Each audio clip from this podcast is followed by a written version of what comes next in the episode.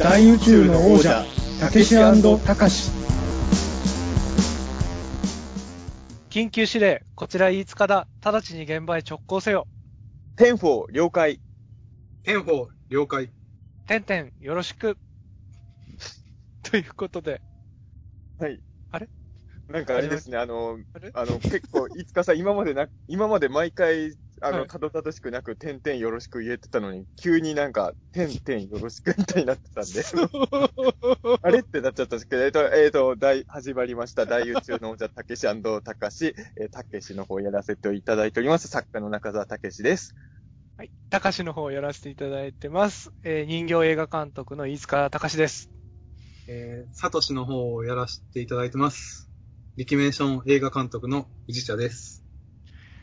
はいということで、あの、前回に引き続き、えー、うん。宇治田監督もゲストでお越しいただいて、はい。え今回は、あの、前回はね、宇治茶監督の人となりを特集する、は宇治田特集会だったんですけど、今回は、あの、いつものたけしたかしのように、あの、何らかのテーマを語る会に宇治茶さんにも参加してもらおうということで、はい。まあね、せっかく監督が二人もいるんなら、なんか、映画の話とかすればいいんじゃないかという気もするんですけど、えー今回あの、皆さんの小学生時代について語り合おう。ねなんかね、この番組過去にもあの、遊んできたおもちゃの話とか修学旅行とか、み妙に子供時代のことを語りたがるんですけれど、はいえ今回はもうあの、もっと広く小学生の間どんな感じだったかっていうのをこの3人で、はい、はい。語れたらなと思うんですけれど、はい。あの、小学生時代語るっていう時に言うと、あれですかね、そもそも皆さん、年はどんくらい離れてるんでしたっけ？えっ、と、僕が、えー、今32歳、1986年生まれで、多分この中で一番下ですね。?86 年生まれ。はい。僕が85年生まれ。なんで、でもさんの1個上、ほぼ同世代ですね。なるほど僕はじゃあちょっと上になっちゃうんですけど、81年生まれですね。まあでもみんな80年代生まれでは一応あるっていうことで。そうですね。広く言えば同世代ということになるのはいだろうか。でも多分この、は、81年と85年、86年の間で多分伝わらないこといろいろありそうだな。ですよね。子供って結構あれですもんね。あの、数年変わると結構ムーブメント変わってますもんね。はい。あの、マッド博士知りませんでしたからね。まあそうですね。マット博士はなかなか5年違うと知らない人が、というか僕の世代でも知らない人どうもいるっぽいんですけど、あの、遊んでた人はあれがマット博士っていう名前のおもちゃ知らない人がどうもいっぱいいるので、ね、覚えてない。うん意外と子供の頃遊んでたおもちゃって、名称とか知らなかったりしません？でも。そうですね。なんか。形とかどういうふうに飛んだっていうのは覚えてても、うんあれ何やったんやろ結構ありますね。あの、今、い便利なインターネットとかあるから懐かしいもん検索したいなと思うことあるけど、そもそもその名前がわかんなくて、見つけらんないやつとか僕未だに結構あるんですよ。あおもちゃで言うとね、あ、これは最近気づいたんですけど、僕ずっと卵ラスだと思ってたんですけど、卵ラスってわかります、あの、なんか動物に、卵から変形するやつ。そう。はいはい。で、僕、子供の頃、卵ラスをいっぱい持ってたと思ってたんですよ。はい。でも、卵ラスで検索してても、僕がも子供の頃遊んでた卵ラスの画像が全然出てこなくて、なんだろうと思ったら、ほんと最近になって知ったんですけど、同じように卵からいろんなものに変形するやつで、えっ、とね、チャランポランっていうのがあったんですよ。チャランポラン。あの、チャランのランとポランのランがあの卵なんですよ。ああ。チャランポランで卵から変形するゴジラとかガメラとか僕めっちゃ買ってたんですよ。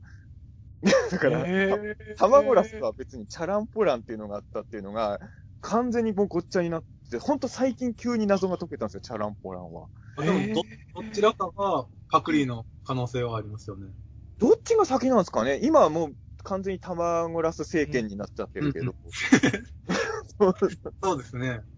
僕もあの、ウルトラマンとバルタン星人持ってたんですけど、チャランポラン？それ、チャランポランなんですかね？卵ラスだと思ってたんですけど。あれ、卵ラスもじゃあゴジラとか出てんのかな？わか、わかんないです、わかんないです。チャランポランなんだ。いや、もしかして市田さんが遊んでたのもチャランポランかもしれないですよ、本当に。なんかさっき内田さんも言ってたけど、内田さんが形だけ覚えてるおもちゃってどういうやつですか？僕なんか覚えてんのが、あの、恐竜なんですけど、恐竜の骨を組み立てるようなおもちゃなんですけど、はい。が、えっ、と、胴体の板みたいなのがあって、そこにブツブツブツっていっぱい穴が開いてて、うん。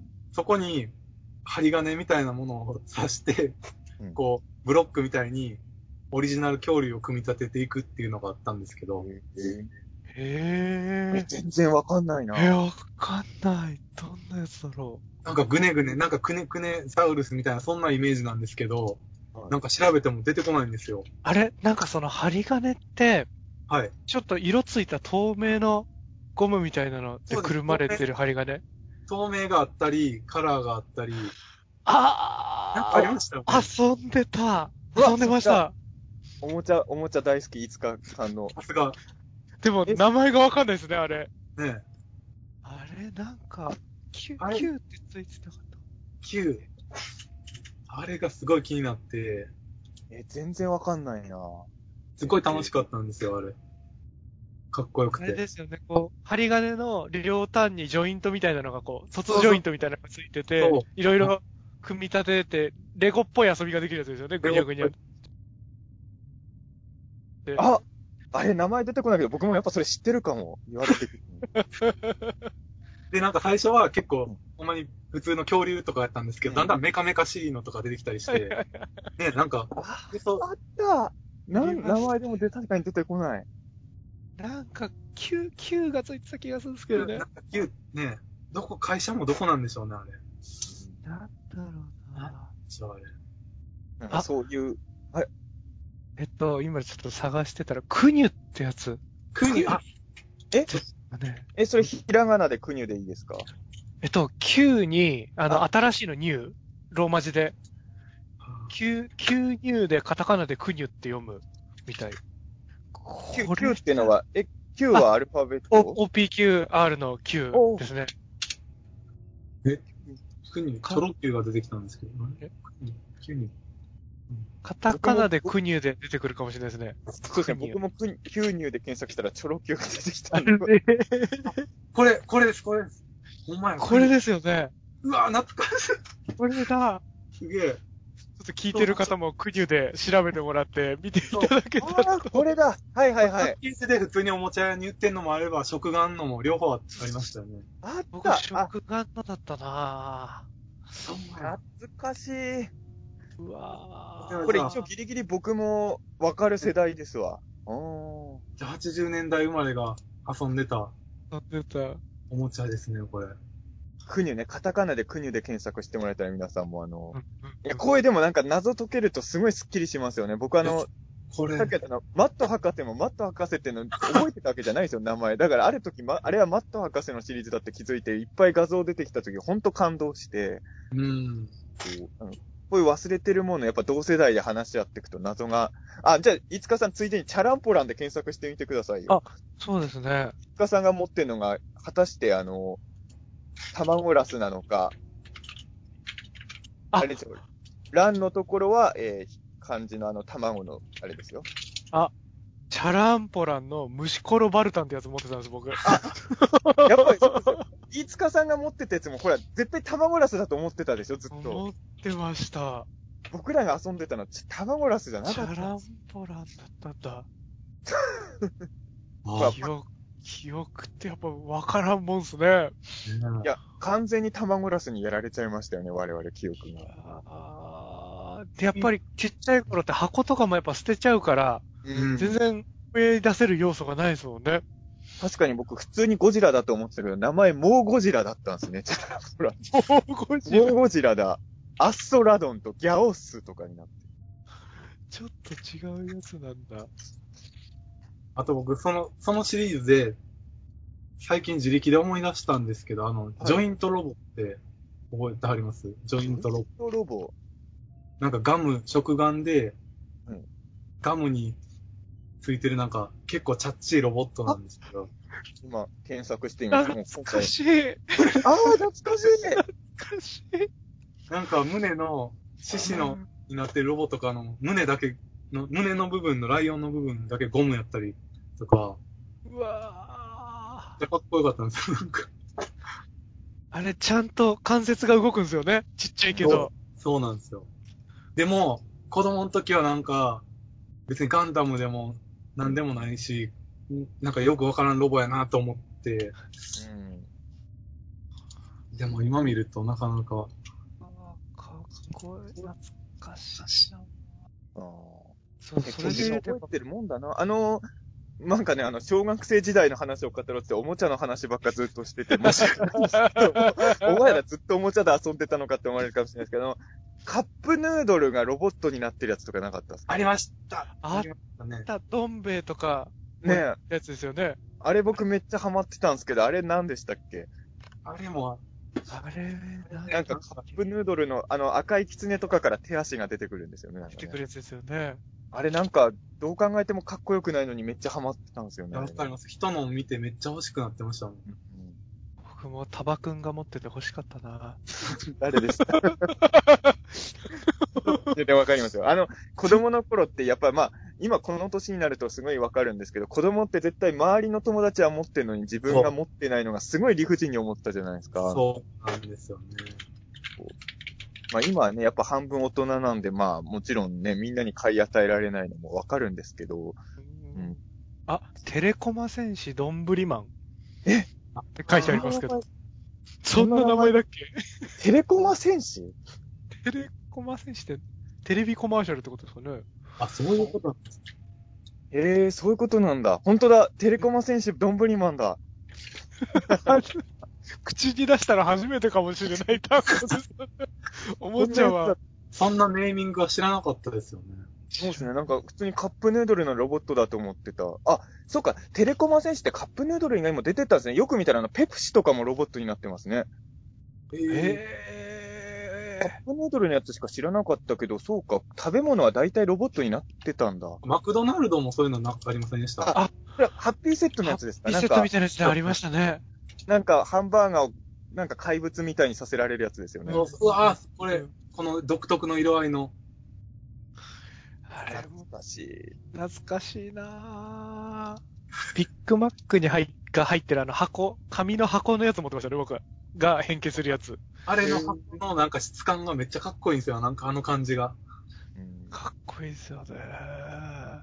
うわぁ、懐かしいな難しい。いや、もうこの回あの、80年代以外の人は聞いてても、は全く意味がわかんないかもしれない。そう。おじさん3人が懐かしがってる。おもちゃもそうですけど、てえ、テレビとか小学生の時何見てた感じですか？テレビは、何でしょうね。小学生の時とか。僕はだから世代的に言うと、なんだろう。まあ、あのー例えばガンダムとかは完全にあの、プラモデルの印象しかない世代なんですよ。あの、テレビとかでやって、中学生ぐらいになってからで。はいはいはい。僕らはウィングとか結構がっつりやってますああね、。そっか。ねこれがもう V が5、6年の違いか。そう。V ガンダム、G ガンダム。ね、そうそう。そうですよね。あと SD ガンダムのビデオとかいっぱいレンタルで見てましたね。あ僕そっちは見てないですね、SD は。もあラモンは持ってましたけど、アニメはなかったですね。うん。SD ガンダム祭りの映画とか見に行きましたね。あー、なんか学校の前でそういうのの、そう、あ、配ってましたよね、割引券みたいな。そう。謎の。あれ嬉しかったっすよね、割引券配ってるのは嬉。しかった。映画館じゃなくて公民館みたいなところでやってるんですよね。なんか、ああ、そういうとこでもやってましたね、確かにね。うん。で、あとあの、なんか、学校の前で割引券、大体割引券じゃないですか、配るやつは。あの、はいたまに違うの配ってる人来るときなかったですか、学校の前で。え僕は、いすごい覚えてるのはね、え学校の前でサトウキビ配ってるおじさんがいて、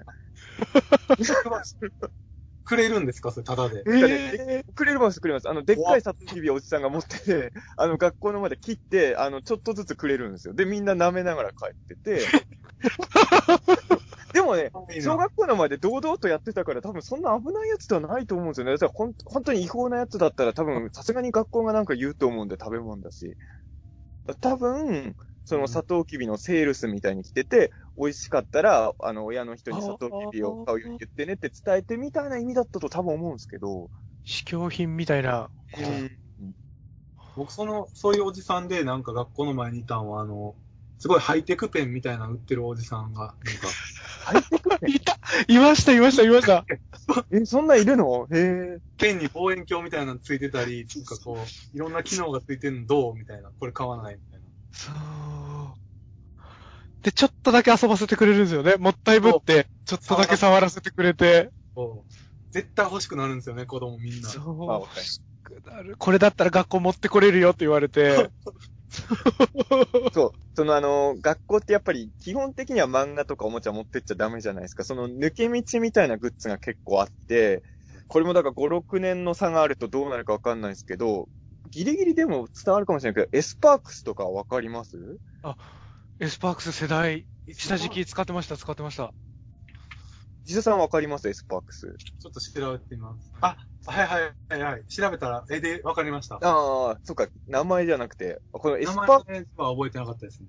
ありました、あ、エスパークスも結構長く続いてたんであれなんですけど、多分エスパークスって聞いた時に思い描くビジュアルが多分世代によって違うと思うんですけど、あ僕は割とエスパークスのもう2冊目のノートぐらいの時点でエスパークス存在知ったんで、結構ずっとエスパークス追っかけてて、これあれですよね。文房具だけで展開してってる、あうの、んドラクエみたいなこう、ファンタジーのキャラもののシリーズなんですよね。男の子向けの。あの、知らない人のために説明すると、あの、要は漫画がノートに書いてあるんですよね。で、ただ漫画と漫画の間にノートの書く欄あるから、これはノートだって言い張って、漫画じゃないんだって言って学校に持っていけるし、実際文房具屋に売ってて、ただあの、ひどいところはあの、丸々漫画のページとかもあったじゃないですか。ありました、ありました。全然ノートとごまかす作業がもうなってないページとかもあって、あとスゴロクのページとかがあったりとか、全然文房具じゃなくなってきて、で、あの、シリーズが進むと、あの、この先を知りたい人は、カンペンケースを買おうとか書いてあって、そのカンペンケース開けると、中に漫画の続きが載ってるとか。なんかこう、そういうの各、各種の文房具を渡り歩かないとお話の全貌がわかんないですよね。結構金かけないとストーリーがわからないっていうってて。必要なでもああいうのはね、なんか、でも、その流れで言うと、僕ら世代だと、バトエン、ドラクエのバトエンとあ流行りましやりましたね。一瞬で禁止になりましたね、うちのなんかだって、ボスキャラの鉛筆は完全に太いんですよね、普通の鉛筆より。えーあ、そうなんだ。でかくて太いんですよね。めっちゃごっつい鉛筆ですもんね。えもうそんなんめっちゃつ、え、それ鉛筆削りで削れるんですか？それは多分無理ですけど。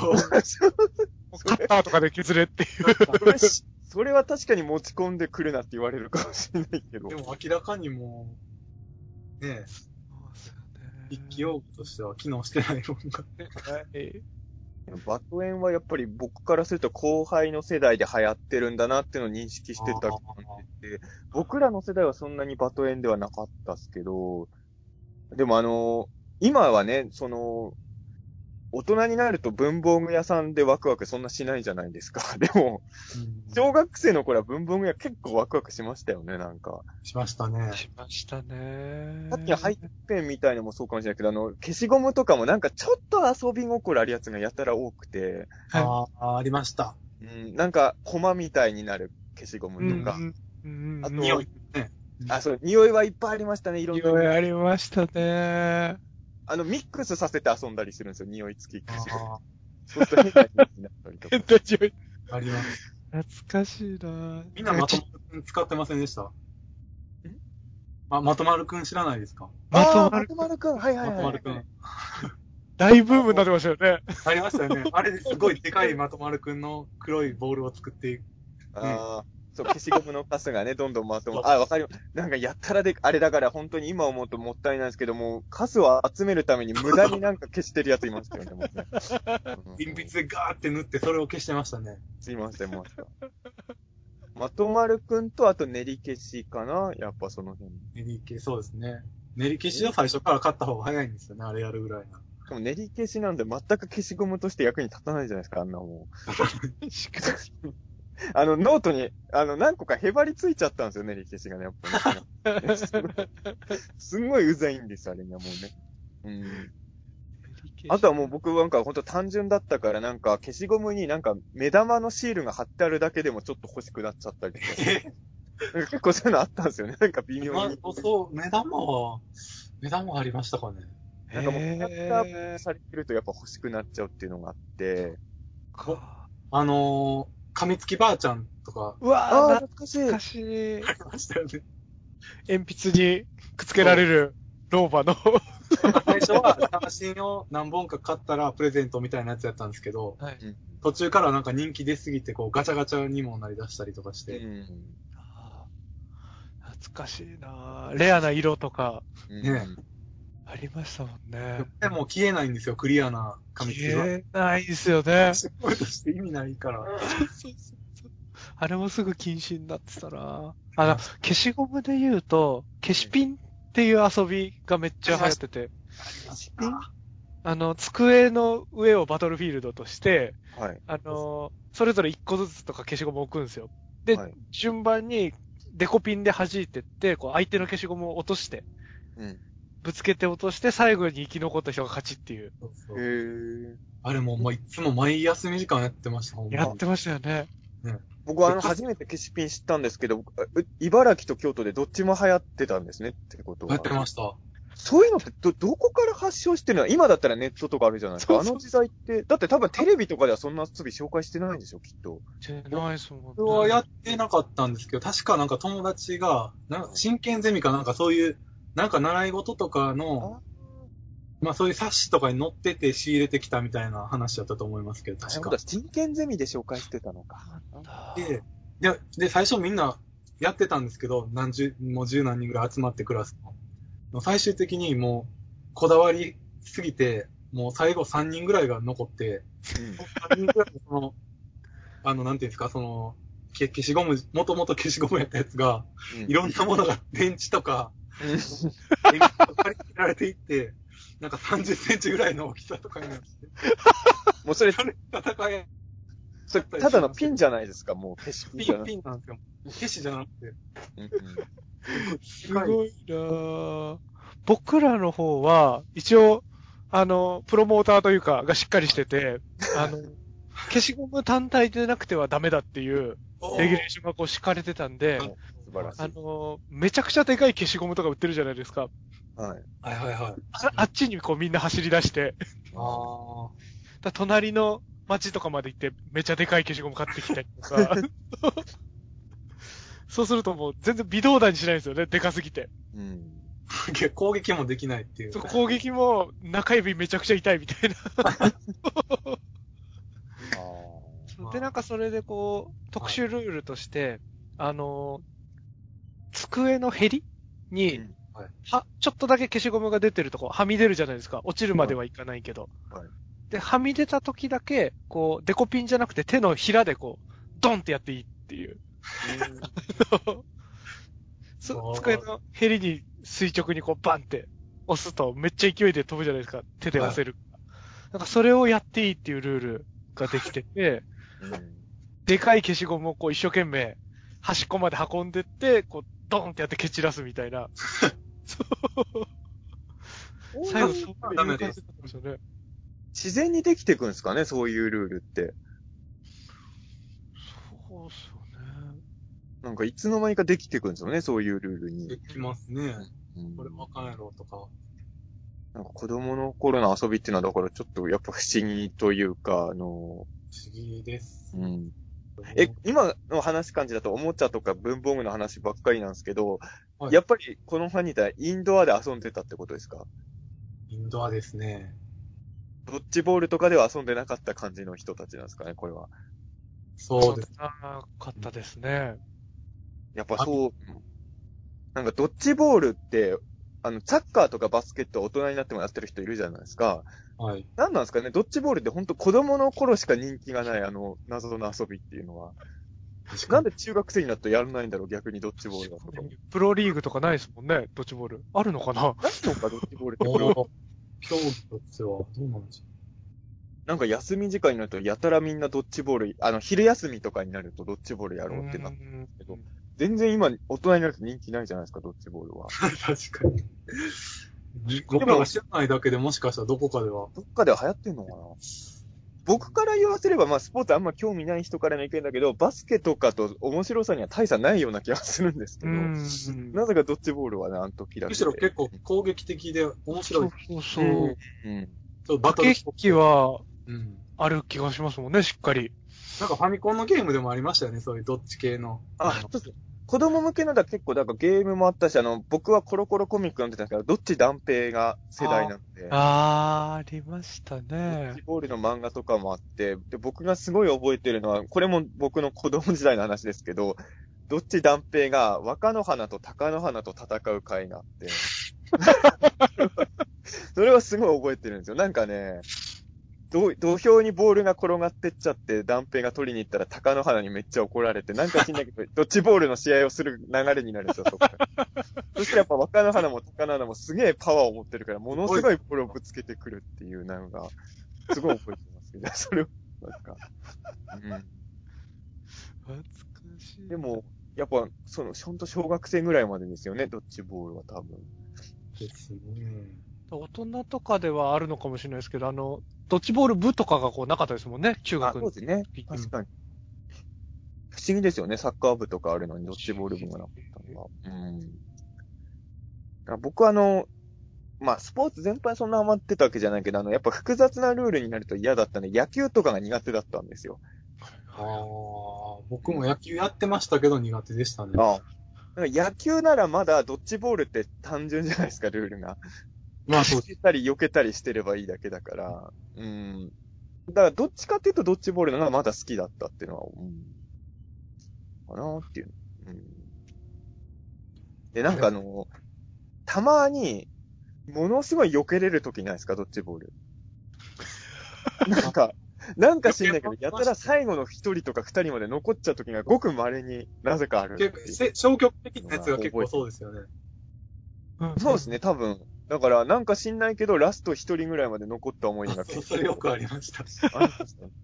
ラスト一人の人が華麗に避け続けてる場面は記憶に何か残ってます。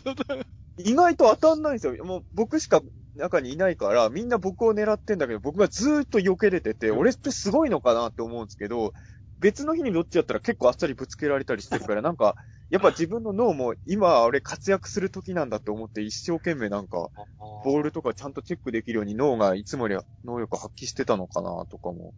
うん。外野に行ってしまうともうそれっきり戻ってくることはなかったですけど、あ、そうです。ぶつけらんないんでね。中に。いやあのー僕はでもあの、なんだろう、転校生とかたまに、転校生というか誰かが、クラスメートが転校しなきゃいけなくなると、はいなんかお別れ会みたいのをするんですよ。で、うんお別れ会って2パターンがあって、みんなで遊ぼうって言って、ドッジボールとかバスケットボールをやって、それをお別れ会にするパターンと、みんなでなんか発表会みたいのをやって、それでお別れ会にするみたいな、なんか2種類あったんですよ。うんで、どっちがいいですかっていつも多数決みたいになって、僕は絶対発表会のが良かったから、発表会派だったんですけど、たまに単にドッジボールとかがお別れ会にされちゃう時があって、ああ、多数決で負けちゃったって悔しい思いなわけです。お別れ会か。別れ会ってありましたね、なんかそありんな。ましたね。僕ら学年全体でお別れ会やってましたね。えそれすごいですね。なんかえー体育会、体育館でお茶会みたいな。なんかわかんないですけど。え、その時はお菓子とかも食べていいんですか？お菓子もなんかほんのちょっとだけ、一かけらぐらいだけクッキーとかもらえて一人。なんか、机を体育館に持ち込んで、うん。なんかダベルみたいな思い出話をするみたいなのやってましたね。でもほとんどの人がそんな関わりなかったりするんじゃない？そう、そう、そうなんですよね。あの、別にお別れ会って言うけど、その仲いいやつ以外は別にどうでもいいと思ってるけど、まあなんとなくやらなきゃいけないみたいなのがね、あって、そう僕も全然仲良くない人のために劇やったりしましたもんね。別にこいつが転校しようが知ったこっちゃないなと思いながら、ね、やりますよね、なんかね。僕一人だけすっごい仲良かったはい子が転校した時があって、うんあの時は結構来ましたね。なんか寂しかったなまあね、確かに、まあ自分が仲いい人は転校する時はね、やっぱり、僕も何回かありました、仲いい人の転校は。うん。でもそういう時に限ってお別れ会がドッジボールになっちゃってた。そういう時ほど気持ち乗せられることやりたかったのに。ドッジボールでお別れしようっておかしいじゃないですか、普通に。うん。おかしい。殺伐としますよね。別れていく人が、めちゃくちゃドッジボール上手いんやったらね、あまあそうですね。それならまだわかるんですけどね。ですよね。早々に当たって外野でぼんやりしてたら、あんま楽しくないですもんね、きっと。あんまり、結局みんな遊ぶ理由が欲しいだけみたいな感じにやっぱなっちゃってて。うん。あ、あの、なんか学校の話が中心になるんですけど、僕ちょっと一個、これは5年くらい世代が違うのと、あと内田さんの場合京都とかだからどうなのかわかんないけど、あの、地元の家が近い人同士のなんか子供会みたいなのってありました？家の近い、いや、そういうのはなかったんですけど、京都はなんか夏になったら地蔵盆っていうのがあって、はい。なんか地域で、近所ではい公園に集まってお祭りみたいなとか、そんなのありましたね。なんか僕の、まあこれもしかするとそもそも牛久でもないかもし、ない文化なのかもしれないですけど、あの、家が近い、まあ小学生たちで、なんか年に3回ぐらいお楽しみ会みたいのをやるっていうルールがあって、で、これはルールっていうのは子供たちが勝手にやってるんじゃなくて、会費はちゃんと大人が払ってくれるんですよ。はい。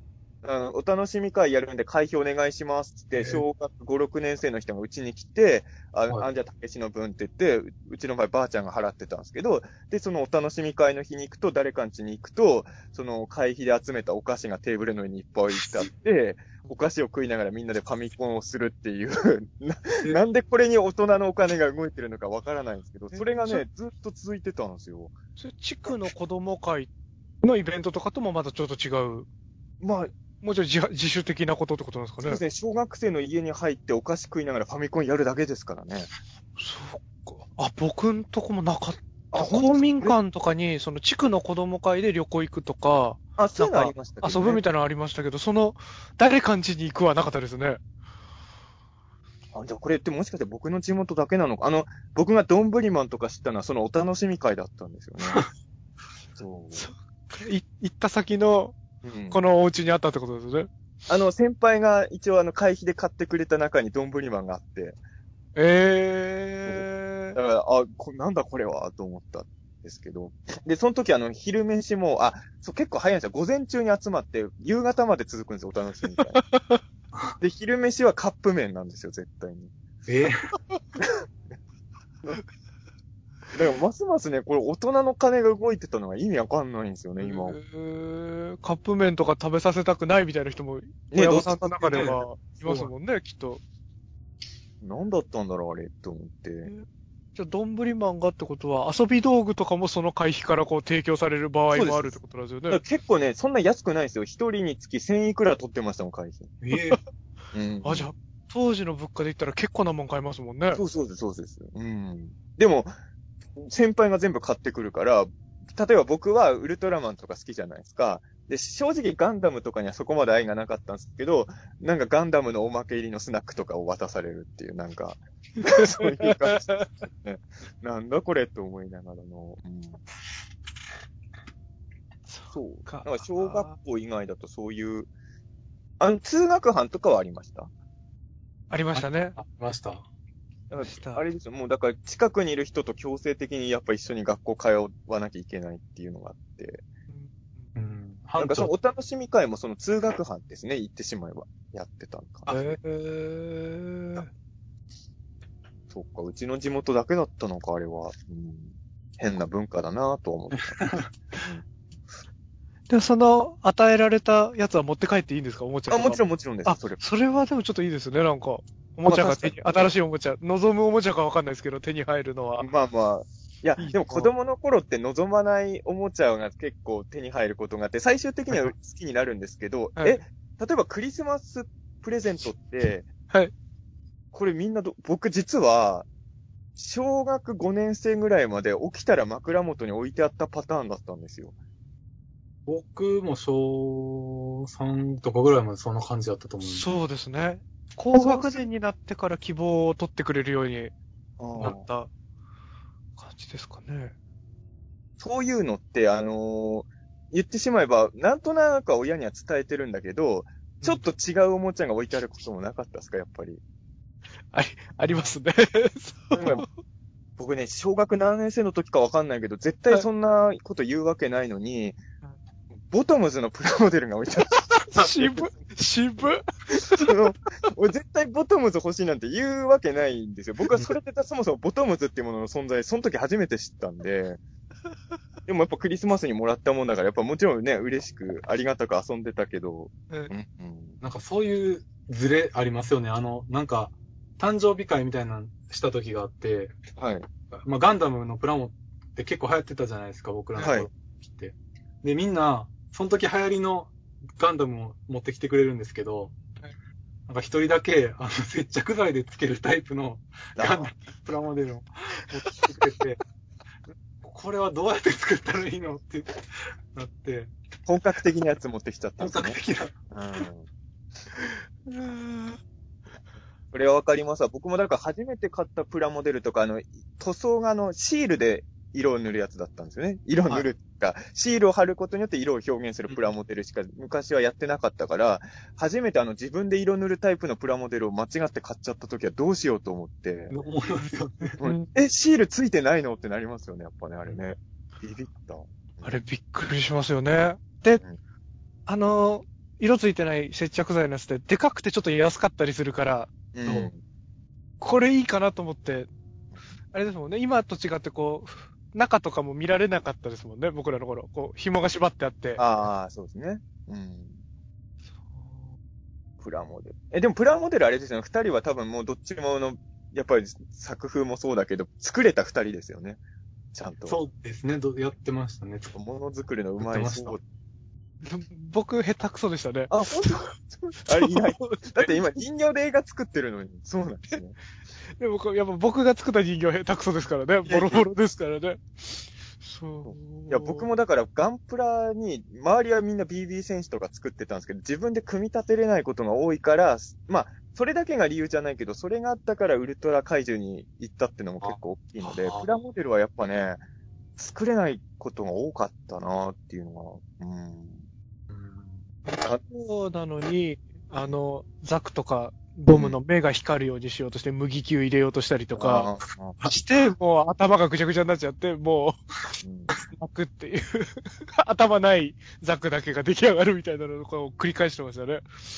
なんかね、子供の頃って、できもしないのに余計な改造しようとするじゃないですか。します。で、僕はガンプラじゃないけど、あの、ウルトラ怪獣の手足をやたら外して、あの、自分なりのタイラントみたいのを作ろうとしてうまくいかなくて、実家に帰ると手とか尻尾がない怪獣が未だにいっぱい転がってるのがね、すごい悲しいんですよね。すげえ悲しい。勇気がすごい。なかなかその勇気出なかったですよ、子供の時。カスタムしようっていう。なんかでも外して付け替えれるんじゃないかってやっぱ思いませんでした、なんか。やっぱああ、まあ、そう。うんうんね、確かにそれでなん、なんか、パ変なパーツが折れたこととか何回もありますね。うん。あと、当時なんかボンボンとかで結構こうやって改造して君だけのなんかを作ろうぜみたいなプロジェクト特集が結構あって、それを真に受けてやったらできなかったパターンですね。うん。僕、それで言うと、あの、SD ガンダムのガチャガチャのゴム人形、ガシャポンの、あれを切って改造してましたね、いつも。あああ、あれもめっちゃ買ってました。はいそれ、あ、そっか。SD ガンダムのゴムリングって付け、あのー、なんて言えばいいんですか？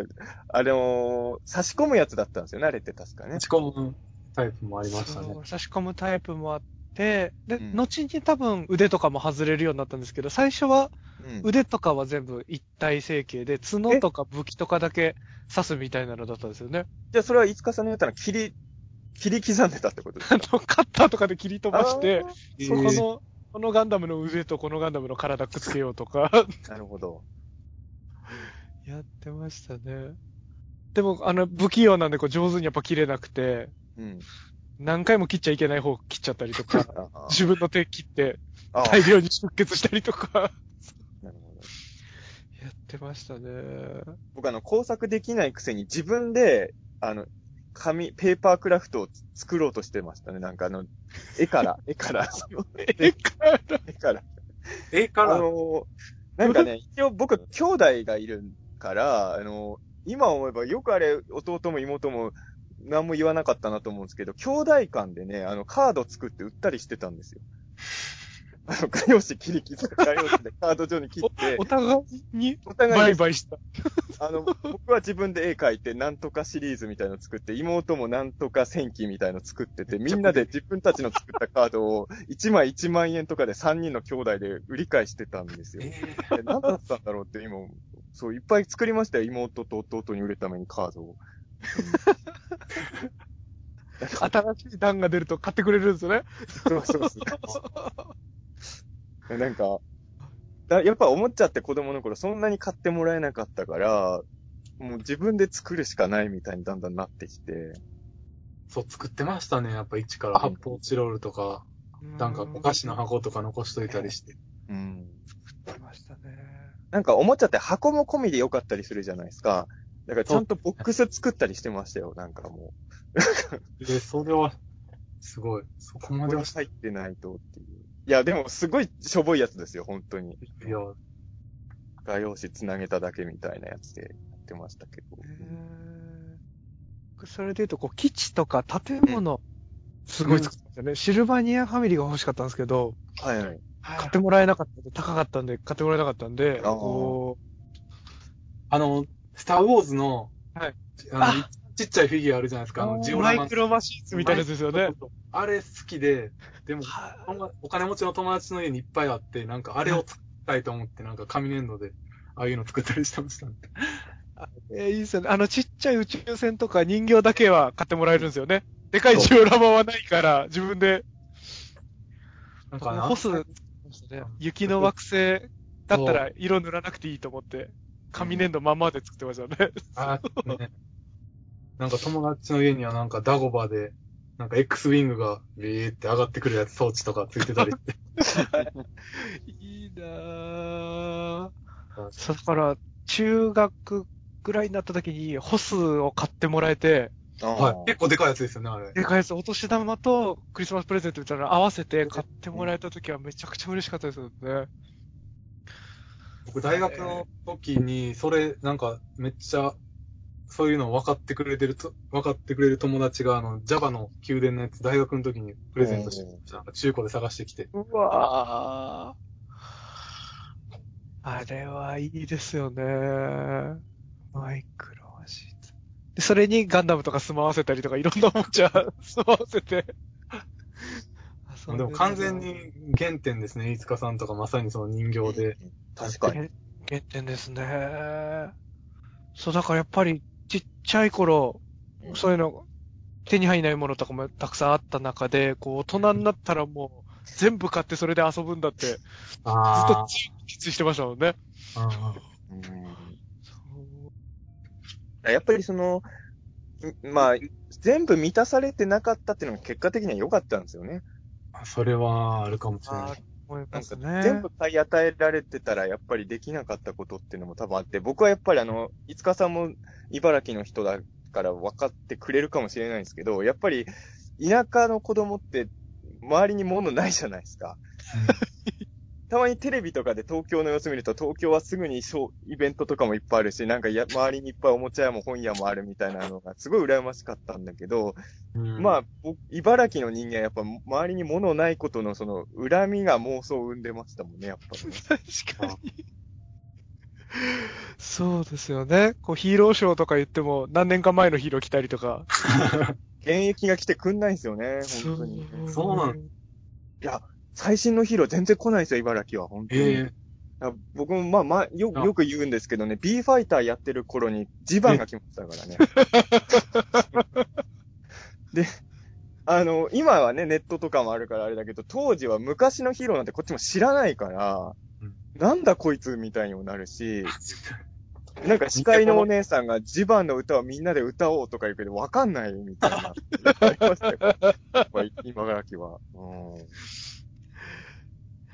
いいなそうかそうぁかね、本当に。まあでも、今思えばまあ、な、おもちゃがないから山とかで妄想して遊んでたのも良かったんだろうなと思いますけど。ううんうんそうですよね。それで言うと、多分、中澤さん、同じ茨城でも中澤さんが住んでる方が、こう、北で、はい。で、僕南端の方で若干東京に近いんですよね。そうですよね。牛久の方がまだ。うん。だから、ちょっと多分いろいろ、まだ触れる機会というか、で親戚が群馬にいて、うんで、こう、年末とかこっち来るんですよね、遊びに。はい。でそうすると、こう、両毛号っていう電車に乗って、上野とか浅草ら辺とかに来るんですよね。電車が。はいはい。なんでそこまで迎えに行くんで、うん。一瞬、一瞬年に一回、その、おもちゃに溢れてる場所に行けるチャンスがあってう、わ、いいなへえ。で、やっぱりじいちゃんばあちゃん甘やかしてくれるから、なんか一個買っていいよって言ってくれるんですよね。うんだその時にこう、何を狙いすませて買ってもらうのかみたいなのが、なるほど。こう、で、そこで失敗したりして、うん。そうするともう一年ずっと落ち込んでたりとか。これじゃなかったっつって。いや、だから東京の子供って多分娯楽溢れてるからあれだと思うんですけど、まあこれは、まあ、牛久のが若干エリートかもしれないのでわかんないかもしれないですけど、僕は、あの、ジャスコに、ジャスコに連れてってもらって、あの、ジャスコにごじ、あ、あ、午前中ジャスコに車で連れてってもらって、夕方迎えに来てもらうっていうので、結構あるじゃないですか、ジャスコにいる時間。でも、6時間ぐらいジャスコ行っても、も、もっとジャスコいたいって思いましたもん、やっぱり。全然ジャスコで遊べましたよね、6、7時間。そう。うん。そうですよね。なんかこう、でかいショッピングモールみたいなのへの、こう、刷り込みはすごいですよね。やっぱり、え今でもやっぱイオンモールとか行くと、こう、心が満たされる。ー特に何を見てるわけでもなく、やっぱちょっと落ち着く安心感がありますもんね。そうですね。それはちょっとわかります。今僕も今でも。うん。え、京都はど、うんどうなんですか？内田さんの住んでたところは。今日僕も結構宇治市なんで、割と田舎でしたね。うん。え、自分の住んでる町に本屋はあったんですか？本屋は、その、ショッピングセンターみたいな中に入ってましたね。ああ、でも一応あったんですね。なるほど。あったのはありました。でも、徒歩、徒歩で行くのはちょっと子供の時はしんどかったぐらいまあけど、まあ。じゃあそんなにまあ、そこまでは変わんないんですかね、その辺だとと。思いますけどね。うん。僕はだからあの、本当にあの、一番近くのガシャポンが大変遠遠かったの。ガシャポンって結構憧れだったんですよ。なので、小学校がもうそもそも4キロぐらい離れてるんですけど、家から。その、小学校の近くに、そう、そう、遠いんですよ。だから今思えば毎日往復8キロ歩いてたんだなと思って。あるってたんですね。まあおかげで一応僕みたいなスポーツの趣味ない人間にも基礎体力をつけてくれたんだと前向きにも思えるんですけど、なんか学校の近くまで行くと若干マシになってくるからガシャポンとかがあるから、それはちょっといいなと思ってて。普通に近所の駄菓子屋とかにもありませんでしたガチャ、ガシャポンって。いや、あのね、僕の近所の駄菓子屋にはガシャポンはちょっとまだ置かれてなかったですね。ほガシャポンはもうちょっと離れ、あのね、家からだと4軒ぐらい離れたとこでようやく初めてガシャポンが現れてました。ー。へー。そうするとじゃあやっぱちょっとだけここうコントラストが、コントラストというかグラデーションがあるんですよね、きっと。牛久と。うん、そうですね。やっぱ同じ茨城でも若干差が。ね僕らのとこはガシャポンはあったけど、うん近所にあるガシャポンはなんかガシャポンの質が悪かったんですよね。質が悪いあの子、あの子何が出るかわかんない黒いガチャガチャとか、はいはい。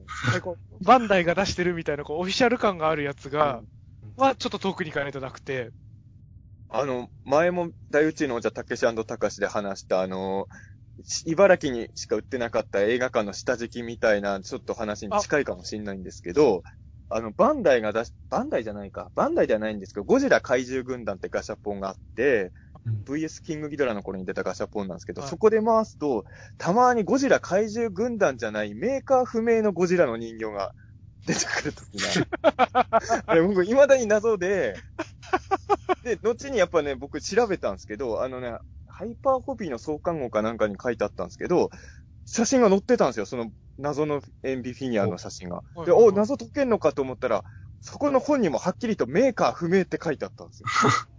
本当にあの、なんか、未だに多分あの、プロのライターもあれ、どこが作ったやつかわかんない人形がなぜか紛れ込んでたっていうね。なんだったんだろう、あれ。じゃあ水増しするためにどっかで足してうん、ガチャガチャの機械に入れてたってことですよね。多分そういうのが地方に回されてたと思うんですよ。その水増しのわけわかんないやつが。なるほどなそう、ゴジラの怪獣軍団はあの、大きいメカキングギドラが欲しくて、ああ、はいはい。頑張った記憶がありますね。あれの時に、え、牛久ではわけわかんないメーカーのやつは紛れ込んでなかったんですか？えっと、そんなに回数ができなかったんで、ああ、そっかそっか。駅前とかにしかなくて、うん。そうなんですよね。つくばとかちょっと都会の方にしか多はい分なくて、うん。1回、2回、2、3回ぐらいしかできなかったんですよね。なるほど。じゃあもしかしたら紛れ込んでたかもしれないけどわかんない。そうですね。いや、でも、なんだろう。なんか小学生時代みんなの語ろうって言うけど、みんなもう基本的に、おもちゃとか文房具とか、もうあれあれですね、あの人間関係とかのエピソードは一切出てこない。そんなことがあったとか、確かに、言ってないですね。うん確かに。小学生時代を語ろうって言っても、見事にその辺の話題しか出てこないってのは出すごいなてこなかっ。たですね。ウェットな話題が出てこなかった。わかんないけど、ふ普通は多分こういう時にああいう先生がいたとか、そういう話になるんですかね、普通の。あー。確かに。え担任に猿の惑星の話全部さされて、すごい見る気なくなった思い出が。見たことないのに全部話されて。映画好きの先生。わだいぶ猿の惑星って初めて見たの、その結構後になりましたもん。うん。まあね、なんかネタバレされちゃったらちょっとあラスれですよねトも言われちゃったらもう嫌ですもんね。はい。もういいやってなっちゃうもんね。それってなんかの授業中に急に先生が言い出すんですか？そうです。授業中に急に猿の惑星っていう映画があって、みたいな感じで。僕が覚えてるのは小学校3、4年生の時の担任で宇田先生っていう人がいたんですけど、あの、一応ギリギリね、戦争の頃にまだ子供時代を過ごしてた人だったんですよ、戦時中にあ。で、あの、授業の中で国語の教科書とかに戦時中の話たまにあるじゃないですか。でね。それを読んでると、やっぱ当時を思い出して感極まってきて、当時の思い出話をしだすんですよ。で、僕ら悪い生徒はね、いや別に悪い生徒とは思わないんだけど、あの、正直、普通に授業を聞いててもあんま面白くないじゃないですか。はいで、先生が戦争の思い出話語ってるのを聞く方が普通に楽しかったんですよ。うんだから、僕らがもう煽って、戦争の話を誘導して、それで、先生に戦争の話をさせて、授業を潰させるっていうのをよくやってますね。うん、でもね、本当にね、やっぱ経験者の話は迫力があるから、やっぱ単純に教科書に書いてある話より面白かったんですよ、先生の戦争の話の方が。うん。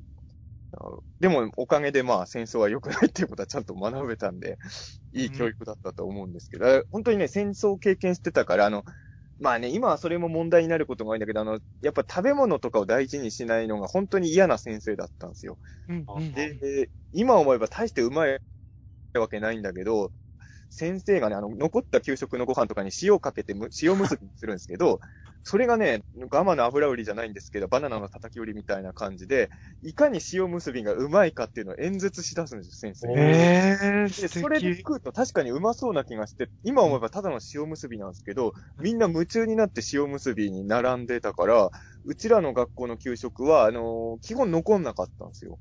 すごい。だそ宇田先生は結構ね、思い出深いですね、未だに。うん。うん名物先生だったの。まめっちゃビンタはされましたけどね。まだ全確か然、に、暴力はつきものの時代でしたもんね。まだ体まだ罰全然 OK な時代だったんで、えー、そうねすごい。机の中にテーブルクロスを突っ込んでるとビンタされましたね。えー ちゃんとあの、テーブルクロス入れに入れなさいって言って。なんか先生はなんか発明し出すんですよね。普通にビンタするんじゃなくて、なんかはい、両手であの、両方同時にビンタするのをサンドイッチビンタだって言い出して、恐怖のサンドイッチビンタを生徒は怯えてすごい衝撃が逃げるところがないぞね、両側から。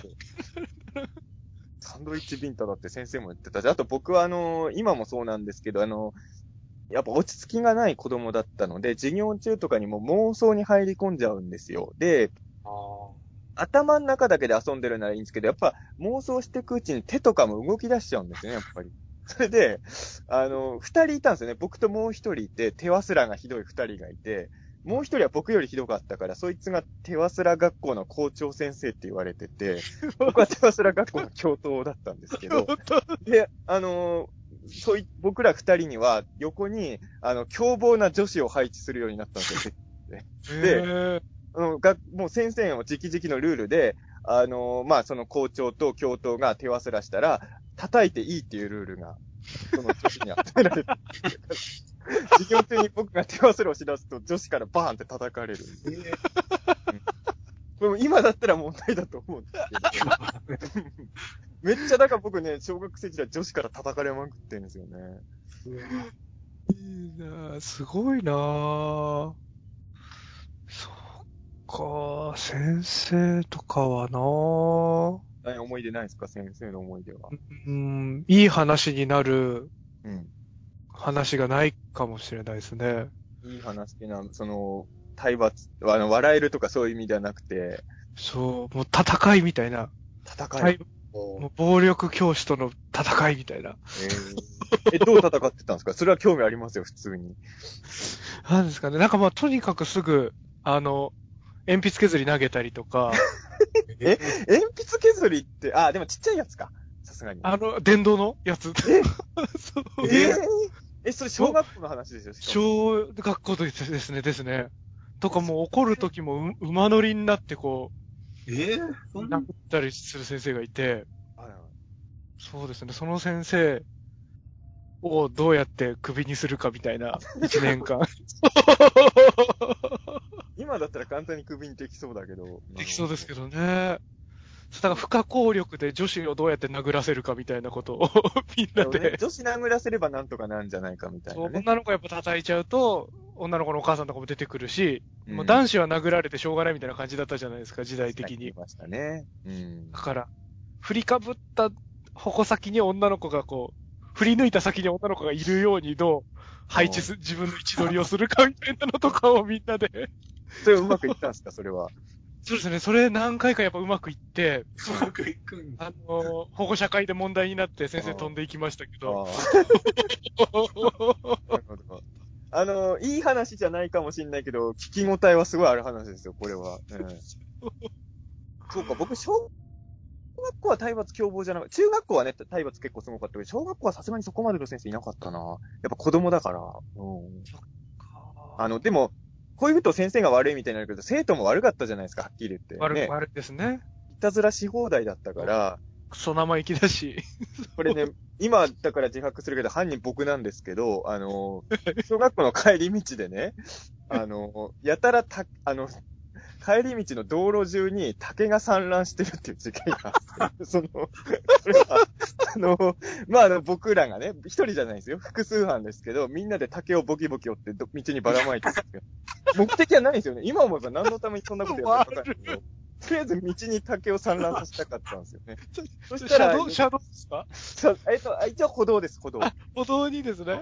一応歩道ですよ。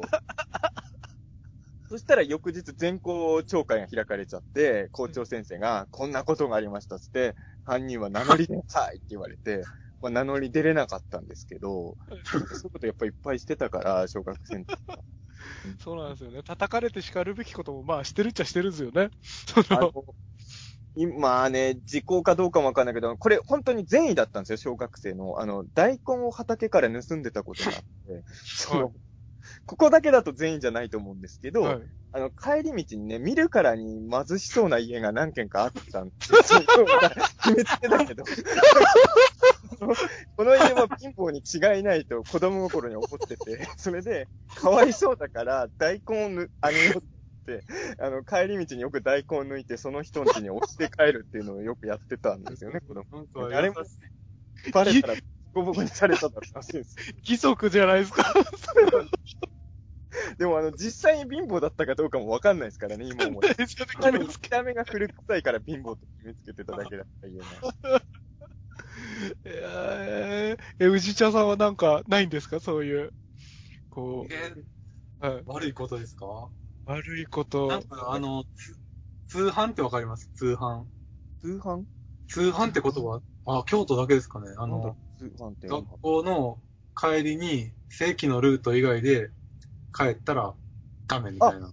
わかりますはい通学ルートじゃないところ、うんそうですね、帰ったら僕も怒られてました、それは。言ってましたね。よく言ってて、なんかあのー宇治奈良ではかもしれないですけど、なんか茶畑のうんルートがあって、はい茶畑を通って帰るとなんかめちゃくちゃ怒られるんですよ。へええー。なんでだろう。なん、なんででしょうね。な、なんかまあ、まあまあ、もちろん人の土地入ってるんで、あまあまあまあまあ、かまあそういうことか、単純に、だからか。まあ、それは怒られますかね、まあ。うんそんなん、まあでも怖かった。おあんまり怒られるのが嫌やったんですそんなにめちゃくちゃ悪さっていうのをしてなかったんです。じゃあ、あんまり先生からビンタとかされずに、あ暴力はほぼされたことないですあ。ペットボトルで柔らかいところで叩かれたぐらいで。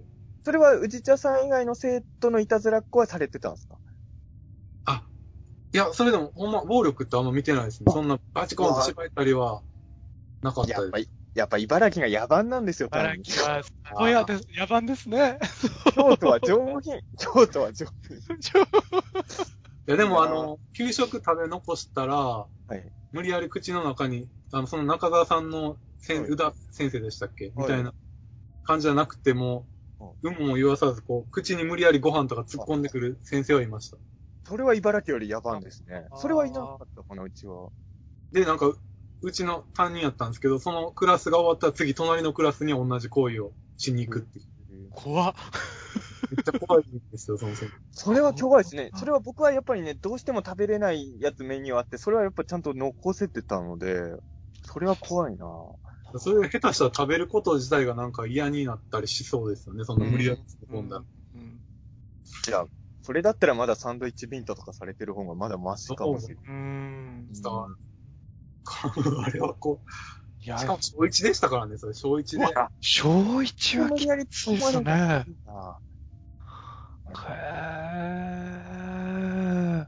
へでも、内田さんはあんまいたずらしなかったんですね、小学生の頃。いたずらはして、してたと思うんですけどね、なん、なんか、学校の帰りに猫の金玉にゴム飛ばしたりとかしてました。なるほどー。ね。怖い。うんやっぱ、あれですよね。多分、いつかさんだったら、猫の金玉爆破してますよね。そうですね。あの、やっぱ、かわいそうな話ですけど、カエルとかよく爆破してましたもんね。あカエルのお尻に爆竹詰めて。アリの巣、アリの巣をなんかうん改造したりはしてましたね。改造って何改造って何 いや、ほんまに、こう、だ、お怒られないですかね、誰かに。こう、なんか、はい。アリの腹の部分をこう、むしっていって、はい。なんかアリ、そこのエリアは全部腹なし王国とか言って 腹のないアリだけがいる空間を、国を。怖い怖い。予測しなかった。改造っていうから、てっきりもう穴を勝手に掘るとかだと思ったら、あそういう改造か。肉体的な改造を。肉体改造。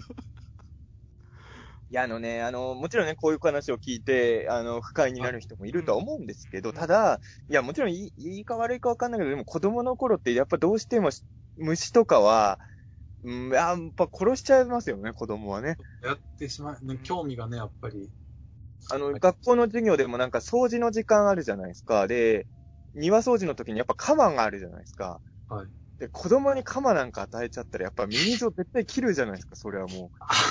鎌ってだって僕の中では武器でしたもん。武器を渡されたとやっぱ思うじゃないですか、子供は。しかもなんかミミズを切切ってもなんか死なんへんみたいな話があったじゃないですか、なんとなく。あったあった、再生するって。そうですけど、なんだろうその実験としてやってましたね、なんかそういうの。そうですよね。いや、だからまあ、まあ、どう、どうなんですかね、その、虫とかはや、虫とかカエルとかはやっぱり、うん、や、犬とかに手出すとやっぱちょっとやばいっていうのはやっぱ子供の頃に分かってたけど、気づ虫とかはね、途中で気づきますから、ちょっと、これわかんなっていうのは。僕ね、騙されたのは未だに覚えてますけど、あのー騙した生徒の名前も覚えてますけど、あの、トンボをね、真っ二つには割切ると、はいトンボの肉がね、シーチキンにちょっと似てるんですよ。で、そいつは僕にシーチキン、シーチキンってなんだか知ってるかって言って、当時僕若い、小学校2年生ぐらいの時はシーチキンが、なんとなく魚なんじゃないかとは思ってたんだけど、トンボ二つにやった時、これがシーチキンなんだって言われたら信じちゃって、たけしシーチキン食うかって言われて、で、僕トンボ食ってましたよ、子供の頃騙されて。うん靴出す。食ってました。だってシーチキンだと思ってたから。食ってまあしたよーかに、トンボひっくり返してツナっていうかシーチキンは、やってる人いましたもんね。うん。わかったいつかに似てるんですよ。確かにシーチキンに。食べ、食べちゃうまではすごいです。完全に騙されたんですよ。本当にシーチキンだと思っちゃって。味苦かったりとかしないんですか？虫。全もう超苦かったですし、全くうまくなかったですおね。あアリは結構、アリは結構うまかったです。甘いって言いますよね。そう、アリはね、確かに、あのーアリのね、まあ、ちっちゃいやつは苦いんですけど、大きめのアリのお腹は甘いって聞いてて、確かに甘かったですね。ーえー、苦いのしかない方がちっちゃいのだったんですかね僕食べたのは。ちっちゃいアリは全然甘くないですね。確かに。大きな甘いんだ。あ僕あの、家の近所に、あの、猿吉っていうおじ、おじいさんがいて、あだ名の。なるほど、はいで。それ、あの、今度の映画の、そうですね、あの、っていうのでも、猿吉っていう登場人物出てくるんバイオレンストイターにサルキチじいさん出てたなって今思いながら。で、うん。そのおじいちゃんはなんか、すごい子供たち、今思うと多分子供たちを楽しませようとして、うん。すごい奇抜なことをやりたがるんですよ。はい。でその人もなんか自分でトンボ食べて、生きたままそのトンボを手づかみして食べてました。で、でその食べた時にこ逆に舌を噛まれてました、なんか。トン本当にだから、トンボにね。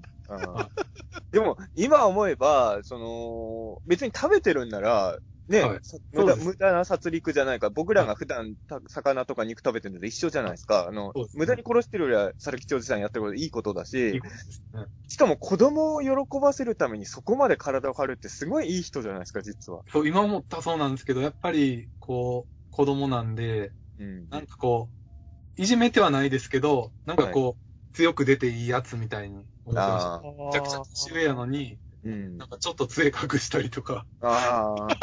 なるほどね。そういうことはしてましたね。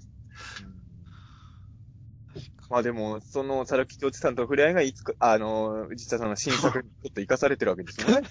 されましたね。いか、サルキチじいさんは、えっ、と、その、もうお亡くなりになられちゃってるんですか？多分そうですね。なもう結構早い段階で亡くなられてたと。なんかご存命だったら映画見てほしかったですね。そういうのは。うん。ねえ。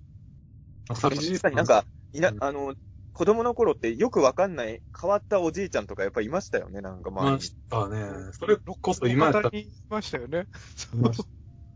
なんか、なんか、まあよくいるのはなんか、なんか、手拭いで猫の耳作ってそれ頭につけててずっとニャーニャー言いながら自転車乗ってるおじちゃんおばちゃんとかがいたりとか、うん、いましたし、あと、なんかね、当時はあの、今はね全国区だけどあの、マックスコーヒーをね、常に飲んでるおじさんがいて、いつ見かけてもマックスコーヒーだから、マックスおじさんって呼ばれてました、ね。クソおじさん。100%マックスコーヒー飲んでるんですよ。どこで見かけすごっ。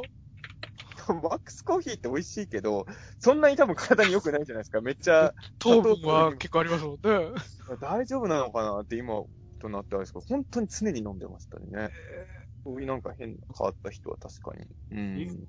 ずっと家の近所の同じルートをずーっと毎日ぐるぐるぐるぐる回ってる、フランケンって言われてるおじいさんいました。なんかほんまに、ボリス・カーロフのあの、なんですか、うんあの、目の、へえ。出るおじいさんで、見た目そっくりなんですか？フランケンシュタインの怪物みたいになっててほんまに。へえもうずっと無言で毎日歩いてるんですけど、それもいつの日かいなくなってしまって。ななんかね、今、今だとそういう人ってなんか割とすぐ排除されちゃう気がするじゃないですか。変異者みたいな。でもあの頃はなんかそういう怪人物が普通に街にいてみたいなのは確かに。いましたね。ね僕らのとこは、こう、近づくと、トラーって怒鳴ってくるおじさんが、ああ。3人いて、ダラ1号、2号、3号って、3機、ダラおじさんがいて、楽しかったですもんね。あの、怒られるんだけど、やっぱなんかスリルだったんでしょうね。なんか楽しかった。なんかワクワクしてたんですよね。あ、ダラがいるって、あれ何号かなって言って。で、言ってもらうと、こう、色めき立つみたいな、キャーうんちょっとなんか大人をちょくったり、こう、馬鹿にしたりしたい感じがなんとなくありますよね、そういう。やっぱね、子供はそうですよ。あの、なんか子供は純真だとかすぐ、あの、漫画の中とかで言ったりするけど、大嘘ですからね、あのね。ね、子供は残酷だし、やっぱり。波切ってますよね、ほん。うん、やっぱりそうですよ。だからたまにやっぱ殴られてもしょうがないと僕は思ってます。子供はいや、本当子供はね、もう、子供は舐めてますよ、世の中をね。やっぱね、ね自分の子供時代を思うと。うーん。だから結構未だにそういうぐらいの年頃の子供と面と向かって話したりするの怖いですもん。なんかこう、ああいつと変なおじさんと思われてたらどうしようみたいな。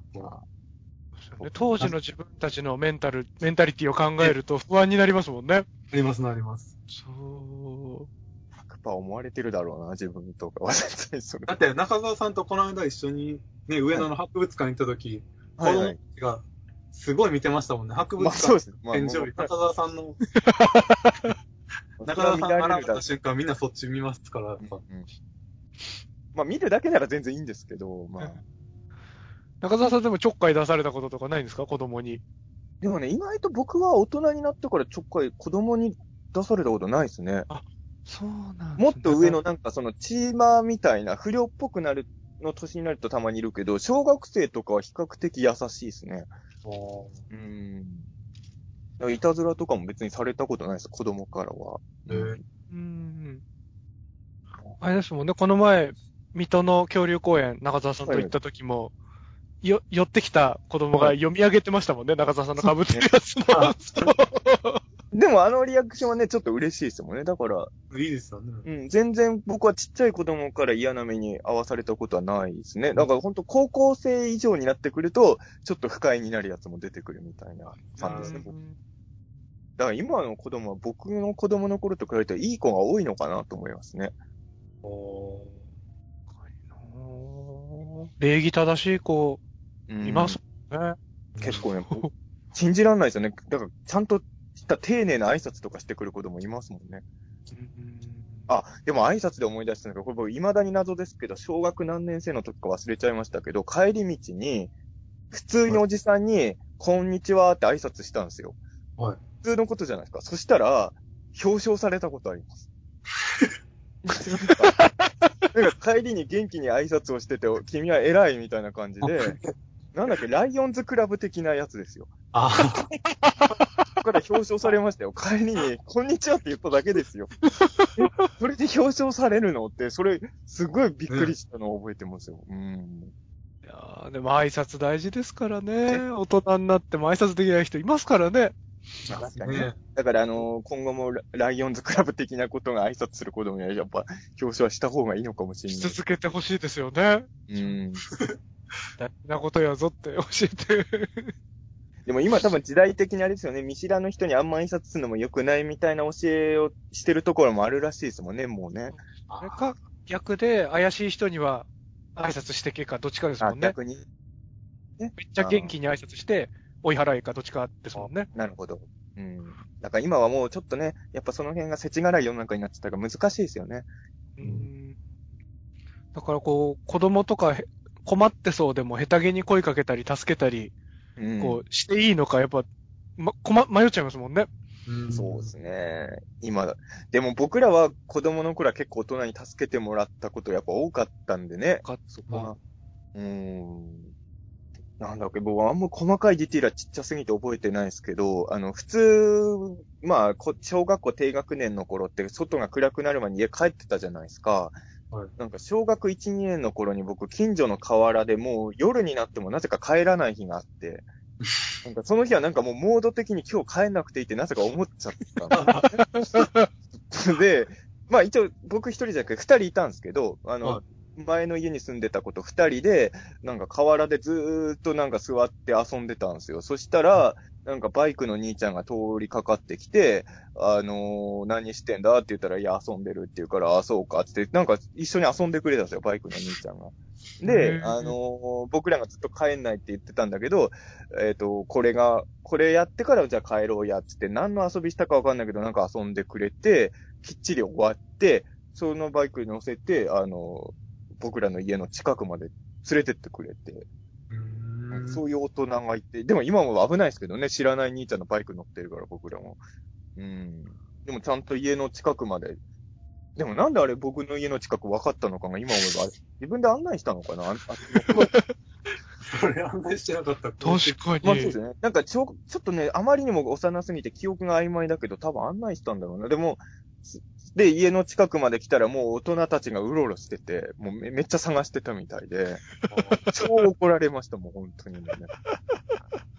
これまだ周りに大人がいっぱいいるのになんか、なんかその、持ち上げられ、逆さに持ち上げられて、みんなが見てる前で尻を叩かれまくったのが、親父からもうボコボコに。うんなあ、そう。今だったらその、助けてくれ、相手してくれたお兄さんたちが誘拐したみたいなことにこうなりかねない。そうですね。だってバイクに乗せてるわけですからね。うん。でも、誰も疑わずに本当ありがとうございましたってすごい、そのバイクの兄ちゃんも俺言われて、いやいや、大平全然大丈夫ですよ、みたいな感じで別れて。今は超かっこいいですよね、確かに。そのね。だなんかこう、僕らの頃って、なんかトラブルが起きたら、基本的にお前が悪いでしょうね。子供の方が悪いだろうっていうそうそう。別に大人が責められることあんまなかったですね。なかったですよね。大人になんか理不尽なことされたとしても、きっとお前がなんか悪いことしたんだろっていう。そうそうなんですよ。あの、感じこっちが悪くない時も子供が悪いことにされてましたよ。そうそうそうそうそう。うん。いや、でもまあ、当然、小学校6年間っていうことで、あの、語れども語れども思い出は尽きないんですけれど、はいそろそろ、あの、締めなきゃいけないというか、締めなきゃいけない。一もう1時間過ぎてますよね。そうですね。今1時間15分過ぎてますね。もしかしたら過去最長回じゃない最ですか。長、最長かもしれないです。まあ、やっぱテーマが広かったっていうのもあるので。はい。でもまああの小学校の思い出を語ろうって最初言い出した時に、ちょっと予想と違う方向にどんどん話が広がってたんですけど、まあまあでも、まあこういう話もたまにはね、あの、いいかなと思ったので、うん。あの内田さん今回も、まあ前回に続きゲストだったんですけれど、ありがとうございます。どう、どうですかね？こんなテーマの感じで付き合ってもらったのは。いやー、いいですね。もう、もっと他のテーマでも、また参加してみたいです。じゃあまたぜひあの、こういう、なんか日常的なねテーマでね、なんか、なんですかね、みんなが好きだったジュースの話とかの時にでも、あー、そうっすね。ああ、いいですね。なんで監督をゲストに呼んでジュースの話してるのか。の話してね、本当に。